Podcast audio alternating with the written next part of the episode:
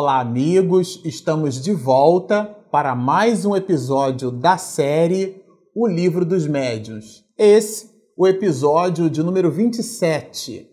Bom, para você que está nos acompanhando no canal, estamos estudando, entramos agora no capítulo terceiro da segunda parte do Livro dos Médiuns. Kardec fez uma distribuição didática nessa segunda parte e mais especificamente nesse capítulo é, terceiro, é, nós estamos estudando as manifestações inteligentes, porque se vocês se recordam, nos episódios anteriores, nós estudávamos as manifestações físicas que o próprio codificador emblematicamente chamou de fenômenos das mesas girantes. Porque todo o processo medianímico que deu início às manifestações físicas esse processo se deu como um ícone em pessoas que estavam ali é, circun, circundadas, né, ali às voltas, rodeadas por uma mesa, aquela mesa clássica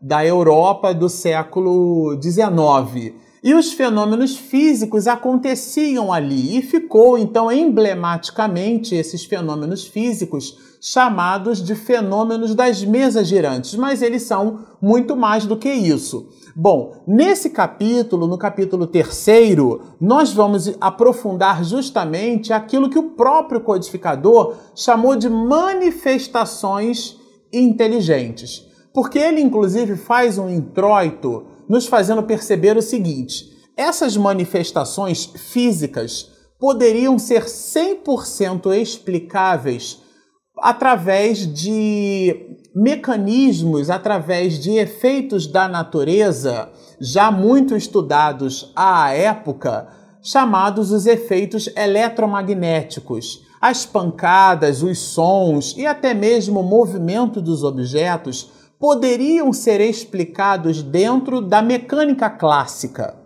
Mas o codificador, ele nos diz assim, agora, as respostas sendo inteligentes, aí isso entra num outro patamar de observação. Então a gente vai ler o seguinte: esses efeitos poderiam explicar-se perfeitamente pela ação de uma corrente magnética ou elétrica, ou ainda pela de um fluido qualquer.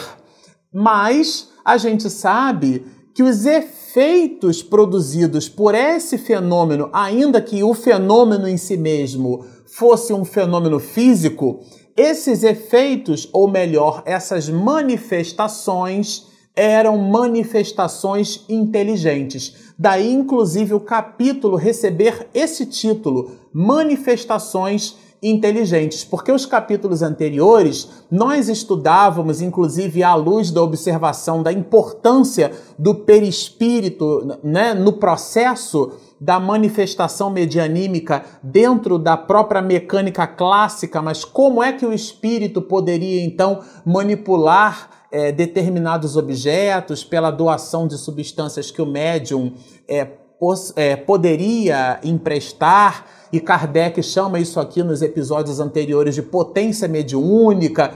Tudo bem, Kardec diz assim: todos esses fenômenos poderiam ser explicados dentro de um viés da mecânica clássica, mas se esses fenômenos produzem efeitos inteligentes, então eles já não são simplesmente efeitos físicos. E diz-nos mais o codificador esses fatos são as provas de inteligência que eles deram, porque são fatos é, que de verdade corroboram a ideia de que todo efeito inteligente há que ter uma causa inteligente. Inclusive, nós sublinhamos aqui, porque é daí, inclusive, nesse item 65, que Kardec ele repete um axioma muito utilizado por nós espiritistas no estudo da doutrina espírita. Olha, ora, como todo efeito inteligente há de ter uma causa inteligente, ficou evidenciado que, mesmo admitindo-se em tais casos a intervenção da, da eletricidade, por exemplo, né, ou de outro fluido qualquer, isto é, de outro mecanismo físico qualquer, é, outra causa se achava associada Qual seria essa causa? E aqui a causa é o resultado inteligente dessa manifestação. Kardec já não estava mais preocupado em entender o mecanismo por sobre o qual a mesa se movimentava. Ele já estava um passo adiante. Ele já estava entendendo assim: bom, já depreendi que a mesa se movimenta e que a intervenção dos espíritos nesse processo, porque ele admitira a intervenção dos espíritos de uma força oculta, como ele chama aqui inicialmente no livro dos médios. Há que ser uma força oculta inteligente, porque as respostas eram inteligentes. Então, qual seria, diz ele aqui para nós, né? Que inteligência era essa? Foi o que demonstrou a continuidade das nossas observações. E quando ele fala das nossas, é a, as da dele. Kardec, Allan Kardec, Hipólito Leon, Denis Arrivaio. Se viu ali as voltas com reuniões desses jaez e percebeu que os efeitos por produzirem nessas manifestações efeitos inteligentes, e repito, é por isso que o capítulo terceiro da segunda parte do livro dos médios recebe esse nome, manifestações inteligentes, ele, Kardec, se debruçou ainda mais nesses mecanismos, buscando entender, depreender com profundidade Divaldo usa uma, uma expressão muito interessante, né? Ele colocou o bisturi ali, né? Ele fez aquele corte cirúrgico, é, muito milimétrico, muito preciso, para que ele, então, Kardec, nesse corte, pudesse entrever todas as possibilidades. E é disso que trata esse item 65 dessa obra, gente, brilhante. Quando estávamos aqui nos preparando para fazer essa gravação, comentávamos, né, com a minha esposa aqui, né, dessa obra maravilhosa que é o livro dos médiuns, que a gente com muita alegria, com muita satisfação busca o estudo, fazendo justamente esse mergulho, buscando inclusive reflexões é, em, em, outras obras da própria codificação, para você que nos acompanha, às vezes a gente faz um pouco isso, né? buscando elementos do livro dos espíritos, buscando elemento no próprio livro dos médiuns, para que então o nosso raciocínio por sobre a obra fique um pouco mais ampliado. Mas por uma coisa ou por outra, diz-nos assim o codificador. Para uma manifestação ser inteligente, não é preciso que seja eloquente, espirituosa ou sábia. Isso aqui é importante a gente ter juízo, porque às vezes, quando a gente fala de manifestação inteligente, ele cita aqui o exemplo de uma ventoinha, por exemplo, né? Ele cita o exemplo de uma ventoinha, é, é para que fique claro para nós que ele coloca nessa manifestação inteligente toda a ação que pode correr à revelia daquele que a evoca. Então ele diz assim: se você observa uma ventoinha, um catavento, ele está ali, o movimento do catavento, ele obedece a uma, a uma propulsão mecânica em função da direção e sentido que o vento oferece. Uma biruta, por exemplo, ela indica a posição do vento.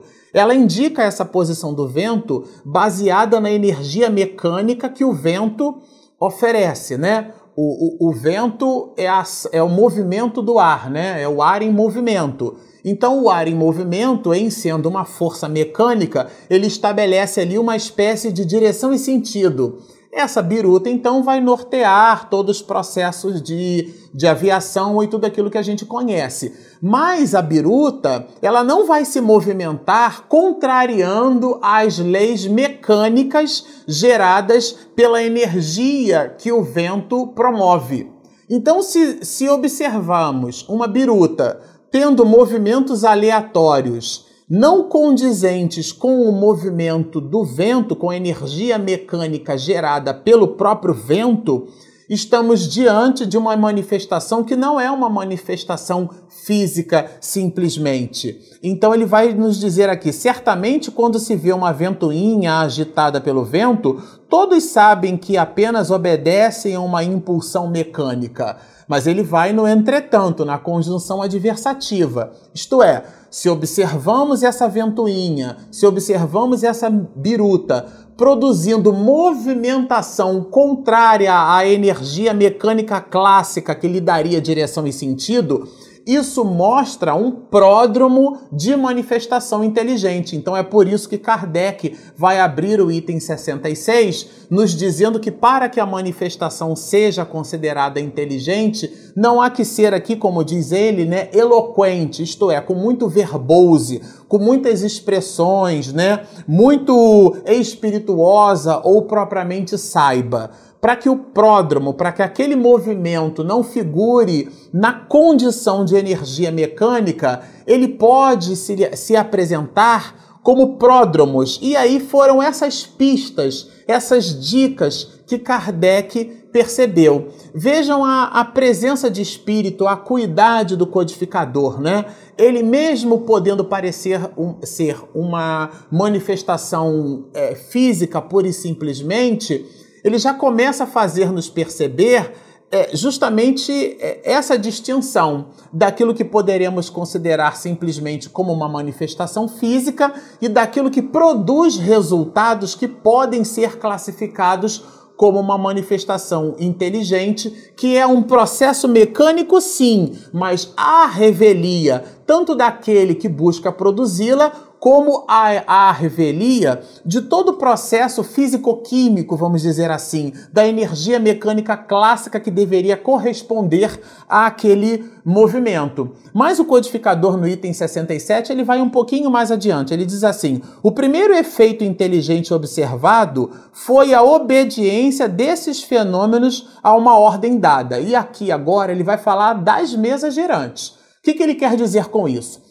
Ele, Kardec, percebeu que quando as pessoas estavam reunidas ali em volta de uma mesa, e de novo, efeitos físicos chamados das mesas girantes, é um ícone, virou um jargão, transformou-se num, num emblema. Né? Porque esses fenômenos se davam das suas mais variadas formas. Mas a abstração feita isso, as pessoas ali em volta da mesa, de uma mesa, a mesa suspendia, a mesa produzia movimentos para a direita, para a esquerda. Ela produzia esses movimentos, alguns, muitos deles, ditados pelas pessoas, isto é, elas é, pediam para a mesa levantar-se até o que a gente diria assim como sendo o limite do pé direito daquele quarto, daquele cômodo, daquela construção, movimentar-se para a esquerda, para a direita, produzir movimentos circulares. Em episódios anteriores nós citamos que esses movimentos, né, é, destrócinos ou sinestrócinos, isto é, da esquerda para a direita ou da direita para a esquerda, eram produzidos alguns, muitos, em altíssima rotação, era de um RPM muito grande, né, rotações por minuto, ao ponto das pessoas já não conseguirem mais acompanhar aquelas rotações. Isso explica, inclusive, Kardec explica nessa fenomenologia o fato de algumas pessoas é, buscarem colocar ou, ou tocar levemente o dedo por sobre a mesa, acreditando que a energia ou que o magnetismo animal era o responsável pela produção daquele fenômeno físico, mas não. E a mesa produzia movimentos que, num primeiro momento, poderiam ser considerados movimentos aleatórios, mas não eram aleatórios eram movimentos, alguns, muitos desses movimentos, coordenados pelas pessoas que participavam da reunião. Então, Kardec, como nos diz aqui no item 66 e agora no 67, esses movimentos podem ser considerados movimentos de efeitos inteligentes, porque se davam sob uma determinada orquestração, isto é, não eram puramente mecânicos, porque se fossem, se fossem esses efeitos puramente mecânicos, eles não se repetiriam numa ordenação completamente diferenciada. Isto é, se você tem um fluxo de água correndo da esquerda para a direita ou da direita para a esquerda, aleatoriamente ela não vai produzir um movimento contrário por uma ordenação de voz. Se assim aquele aquela parte aquosa ela produz assim, é, aquele movimento se dá, tem alguma coisa por detrás disso. Então é o axioma que lemos anteriormente. Todo efeito inteligente há que ter uma causa inteligente.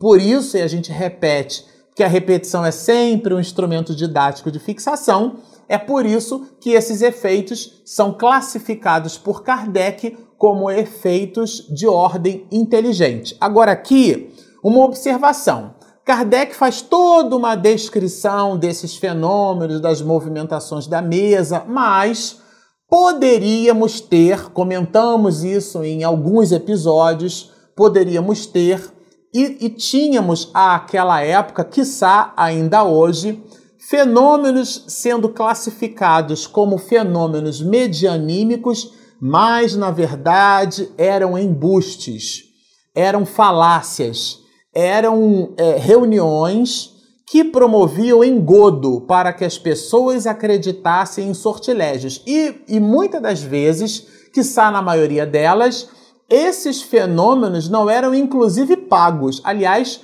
como acontece hoje, inclusive ainda em alguns terrenos norte-americanos que classificam essas manifestações medianímicas como manifestações é, que deveriam então ser pagas alguns voltados para sortilégios, aqui mesmo no Brasil, é, fazendo interrogatórios a espíritos e esses espíritos respondem, né?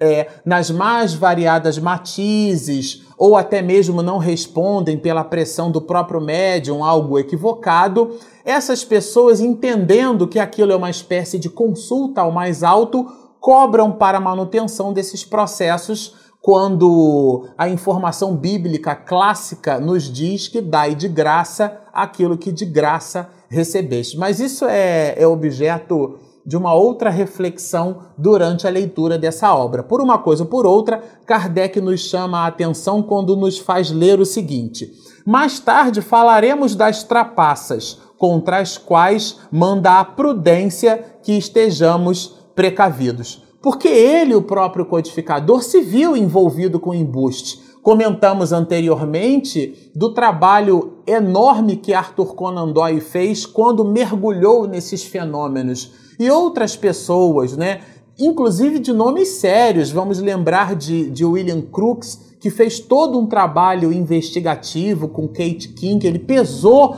a, a, a médium quando então pesou, fez a pesagem, vamos dizer assim, do espírito dentro de manifestações e ele mesmo, é, vamos dizer assim, num primeiro momento não acreditava porque era um cientista de sua época. Então existem vários, é, vários livros, várias obras mostrando um trabalho profundo e nesse trabalho muitas pessoas visitavam aspectos de embuste. Isso é tão importante citar que a própria codificação, aliás, essa própria obra, e a gente vai trabalhar isso mais adiante, diz que o espiritismo prático tem dois grandes escolhos, e um deles é o da identidade dos espíritos, isto é, é perceber se aquela mensagem de verdade, é, é, e a, a tese é de João, né, é necessário saber se o espírito vem de Deus, e em sendo de Deus, se de verdade aquela manifestação não é um embuste, não é uma falácia, e ela não vem do espírito que diz ser o espírito comunicante. E Kardec coloca isso como um dos grandes escolhos do espiritismo prático, e o segundo, e não menos importante, é a obsessão, e a gente vai trabalhar isso bem mais lá para frente, né? Na obra que a gente está estudando. Mas por uma coisa ou por outra, ele cita aqui o codificador dessas trapaças, daquilo que ele chamou de trapaça, porque a obra vai trabalhar isso mais adiante. Mas ele fala dessas pancadas, ele cita é, esses fenômenos que seriam fenômenos de efeitos físicos produzindo manifestações inteligentes. E ele nos diz assim que alguns muitos deles produziam imitação dos rufos do tambor, da fuzelaria de descarga por fila ou de um pelotão, como se fossem metralhadoras ou fuzis assim em larga escala, né? Canhonada, quer dizer, canhões, barulhos de canhões. É, o que se observa aqui é que esses barulhos, eles eram barulhos que Kardec colocou na conta de manifestações inteligentes, porque o ponto aqui é, por que ser esse ruído? Por que ser esse o tipo de manifestação? Então, por detrás daquela manifestação, eventualmente existia um espírito ligado a, a por exemplo, a Primeira Guerra Mundial, né? É, ligado a determinadas condições de guerrilha em sua última existência, ou então até mesmo um espírito afeto a essas questões, né? E ele, então, por essa inclinação, os efeitos físicos eram manifestados dessa forma. Como alguém que se manifeste, como um espírito que se manifeste, e a gente vai encontrar aqui na obra é, espíritos que se manifestavam, que possuíam na sua existência anterior é, inclinação, compleição e a vida toda voltado para a música, áreas inteiras e determinadas é, é, manifestações é, não ruidosas como essas, mas é, manifestações de piano, sons de piano ou de instrumentos musicais como violino, como uma viola. Inclusive, a variação desses instrumentos ele está na razão direta do timbre, da variação do espectro sonoro, que a gente chama isso de coma, que é a variação da vibração do som, que nós em música chamamos então essa variação de timbre, que é a cor do som. E é dificílimo que é justamente essa variação dessa multiplexidade sonora, né? E, e, isso o espírito conseguia produzir. Então, esses fenômenos, essas variações, Kardec colocou todas elas nas manifestações inteligentes, porque não poderiam e não são provocadas pela mecânica clássica. Ele vai mais adiante. Admitiu-se que, se naquilo havia uma inteligência oculta, ela era capaz de responder às perguntas. Então, foi daí que surgiu. Porque Kardec falou, nossa, mas isso é interessante. Esse efeito, ele é inteligente. Então, se lembremos do axioma, se todo efeito inteligente tem uma causa inteligente, logo, se há por detrás daquilo que eu chamo de efeito uma causa inteligente, essa essa causa, essa origem, essa gênese vai conseguir me responder perguntas igualmente inteligentes. E ali estabeleceu-se todo um processo de comunicação.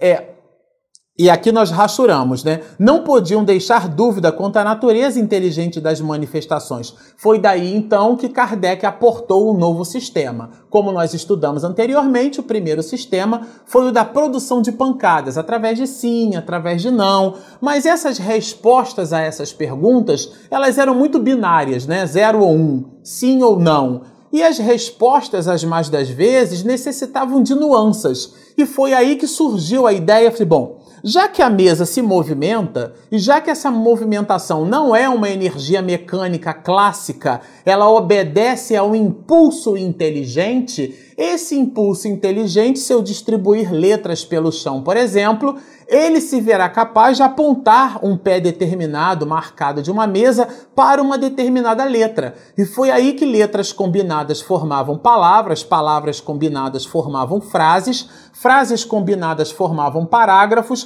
parágrafos e mais parágrafos combinados formavam ideias. E muitas dessas ideias aqui Kardec nos coloca, nós vamos encontrar proposições que modificavam todo o pensamento filosófico na história da humanidade. E ele vai nos dizer, de fato, as respostas se mostravam com muita frequência em oposição formal à ideia dos assistentes, fora do alcance intelectual dos médios, porque acreditava-se anteriormente, se não, Tá bom, essas respostas elas vêm do médium, elas vêm do pensamento do médium, mas o pensamento do médium, alguns muitos médiums que estavam nessas reuniões de manifestações medianímicas, ela, eles não possuíam esse conhecimento, porque às vezes as respostas eram dadas nesse processo mecânico de juntar letras e palavras, é, parágrafos e frases ela se dava em idioma estranho às pessoas que estavam presentes na reunião. Isto é, a ideia de que a resposta poderia vir do psiquismo do médium, da mente do médium, né? Porque foi, é, é, nós lemos assim, foi então que surgiu um novo sistema, segundo o qual essa inteligência seria a do médium, do interrogador, ou mesmo dos assistentes. Mas isso não durou muito tempo, porque sendo essa manifestação medianímica é, apresentada com conteúdo completamente distante das pessoas que estavam presentes, em abordagem, abordagens filosóficas muito profundas, distantes e inclusive antagônicas ao pensamento dessas pessoas, em algumas, muitas delas, em idiomas estranhos a todas as pessoas ali presentes, de maneira que precisavam buscar depois e tardiamente à própria reunião. Um tradutor para obter respostas àquelas perguntas, isto é, as respostas não vinham do psiquismo de ninguém, porque as pessoas sequer conheciam aquele idioma. Isso foi prova cabal de que aquela manifestação, primeiro, não era uma manifestação física, pura e simplesmente. Isso ficou claro. E segundo, em desdobramento dessa primeira, essa ação era muito mais provado então que era inteligente e que nada dependia do pensamento, da acuidade intelectual do médium para se propagar. E, e, e Kardec cita aqui para nós, olha, citaremos apenas um, quer dizer, um fato curioso desses de manifestações, né? Citaremos apenas um que nos foi revelado por uma testemunha ocular. E ele cita esse fato de um navio da Marinha Francesa, mas isso a gente vai deixar para leitura no nosso próximo episódio para dar um gostinho para você continuar estudando conosco. Bom, se você está nos assistindo e ainda não baixou o nosso aplicativo, não perca tempo. Ele chama-se Espiritismo e Mediunidade, está disponível gratuitamente na Apple Store e na Google Play. Nós temos um canal no YouTube, então se você ainda não assinou o nosso canal, por favor, assine, clica lá no sininho para receber as notificações quando nós postamos mais um vídeo. Temos também o nosso podcast no nosso site espiritismo e mediunidade Info. Esse podcast também está disponível no iTunes, então temos material nas suas mais variadas proposições para você nos acompanhar, baixar o app, seguir conosco. Desejamos então a todos muita paz.